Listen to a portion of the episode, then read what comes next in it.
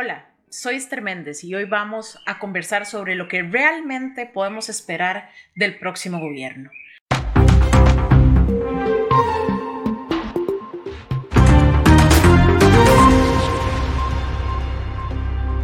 Bueno, el domingo pasado finalmente escogimos a quien será el próximo presidente de Costa Rica a partir del 8 de mayo. ¿Y esto qué significa para los costarricenses? ¿Qué podemos esperar eh, que va a pasar ese 8 de mayo?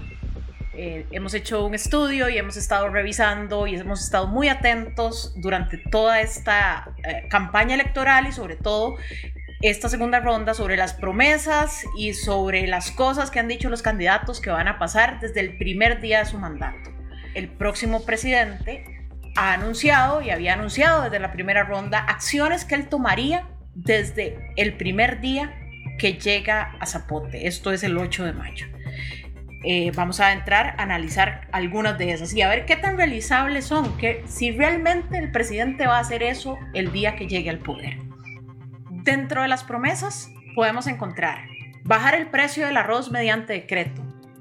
Aquí ya en, segmentos anteriores realmente hemos discutido cómo eso no se puede hacer solamente por un decreto en un solo día y que eso ya va a funcionar. Lo que probablemente va a pasar con el arroz es que el presidente va a girar una instrucción a su ministro o ministra del MAKE para que inicie el proceso de cambiar el precio regulado del arroz.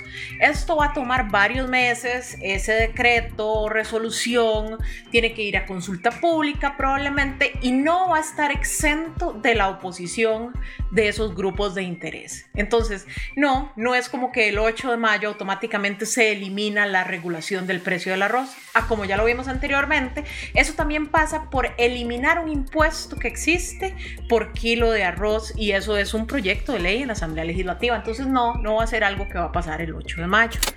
Adicionalmente, como medidas para bajar el costo de la vida, el presidente electo había anunciado un decreto para eliminar todas las distorsiones en el mercado de los agroquímicos y de los medicamentos. Bueno, eso tampoco va a pasar el 8 de mayo. Él puede si quiere emitir un decreto, algún tipo de resolución o recomendación, pero no es que de la noche a la mañana ya se elimina toda la regulación eh, sanitaria y de importación de los agroquímicos ni de los medicamentos. Lo que sí podría pasar el 8 de mayo es que la persona eh, que el presidente designe como jerarca del ICE llegue a la institución a implementar las normas de contabilidad NIF y esto eventualmente en una próxima regulación, en una próxima fijación tarifaria del recibo eléctrico, significa una leve disminución, pero eso también depende de muchas cosas, de, de qué pase adentro de la institución, de qué pase con el ICE. También sobre el tema de energía, pero en este caso los combustibles, actualmente se discute en la Asamblea Legislativa un proyecto de ley para bajar en 100 colones el impuesto único a los combustibles. Lo que sí nos anunció el presidente Chávez es que él se opone rotundamente a bajar el impuesto único a los combustibles. Y, hay una pugna entre los diputados salientes y el, presidente entrante. En los próximos días nos daremos cuenta de quién la gana y de cómo se van a suplir esos recursos o cómo pretende el presidente electo este, implementar esa ley que reduciría en 100 colones el impuesto a los combustibles y exoneraría a ciertas, a, ciertas actividades económicas de tener que pagar el impuesto a los combustibles. Pero sobre esta propuesta, que es específica para bajar el costo de la vida, el presidente electo ya anunció que está en contra. También con temas que tienen que ver con el costo de la vida, pero no directamente han sido abordadas por el presidente electo, es todo lo que tiene que ver con la eliminación de las exoneraciones. Y aquí vamos a ser muy claros.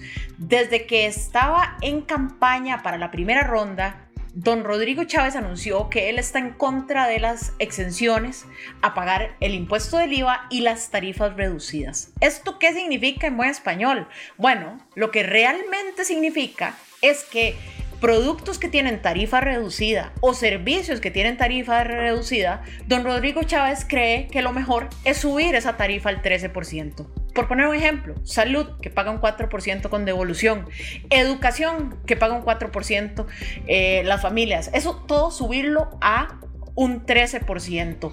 Canasta básica, subirla a un 13% de IVA. Él dice que esto sería lo más justo porque con esos ingresos que él recibe, los estaría viendo a ver cómo se los devuelve a las poblaciones más pobres y así logra cierta, cierta progresividad en, en ese impuesto. Bueno, es, esta propuesta creo que la población no, no la ha dimensionado en todas sus aristas y lo que significaría eliminar tarifas reducidas o eliminar exenciones y subir todo al 13. Y ya veremos cómo se comportan las fuerzas políticas eventualmente cuando esto se presente a la Asamblea Legislativa, porque esto es por reforma eh, legislativa que se lograría.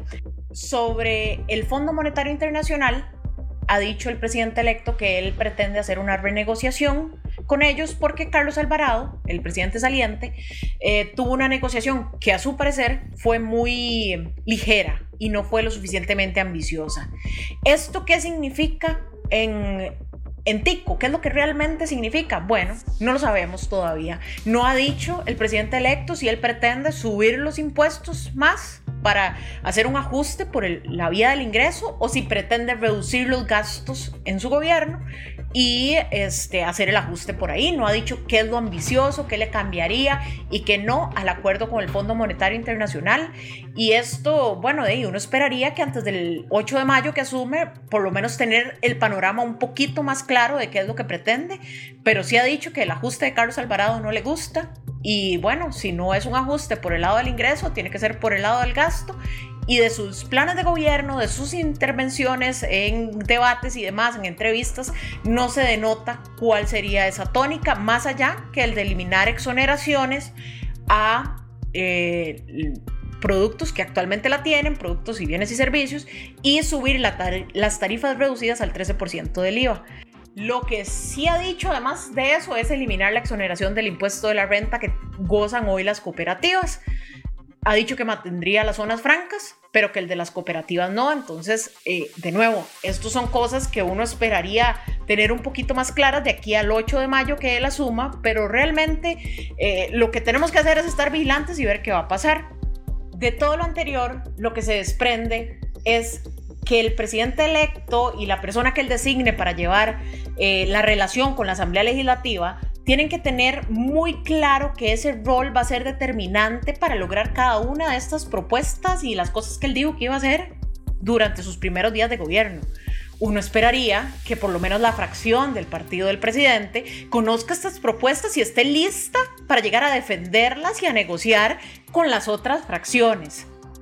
Que dicho sea de paso, uno esperaría que las otras fracciones, sobre todo los partidos más viejos, como lo son Liberación Nacional y el Partido Unidad Social Cristiana, tengan claro que lo que han hecho los últimos años y los últimos dos gobiernos del PAC no ha sido lo correcto y que la población se los vuelve a cobrar porque no pueden esperar volver o llegar a la presidencia actuando como han actuado los últimos años, que es entregándose y votándole todo a favor al gobierno de turno.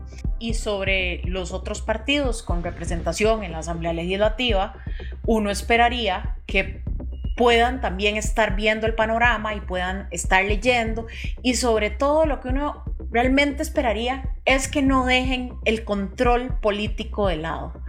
Yo sé que a veces es muy difícil pedirle un control político o una oposición verdadera a partidos tradicionales que creen que están en gobierno, como eh, Liberación o La Unidad, pero de los otros partidos, lo que realmente uno esperaría es que no dejen de lado el control político y que hagan esa oposición y esa oposición ciudadana porque realmente necesitamos esos representantes que estén ahí defendiendo al pueblo.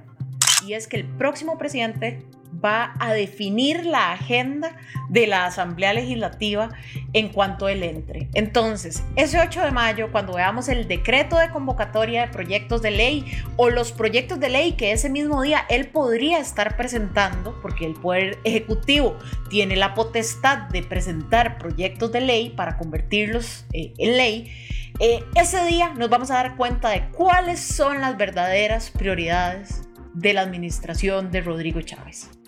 La jornada electoral que terminó el pasado domingo nos debe recordar que Costa Rica es un país de paz y un país en el que siempre hemos creído en el valor del trabajo. nosotros, los trabajadores y los trabajadores independientes, tenemos que seguir vigilantes de quienes nos representan no solamente en el Poder Ejecutivo, sino en el Poder Legislativo y seguir beligerantes defendiendo nuestros derechos, porque aquí no hay ni un paso atrás. Los que queremos trabajar y los que queremos a Costa Rica, la seguiremos defendiendo desde nuestras trincheras, obviamente apoyando lo que hay que apoyar y criticando y oponiéndonos firmemente a todas las propuestas que nos vienen a afectar. Nos vemos la próxima semana en Realmente con Esther Méndez.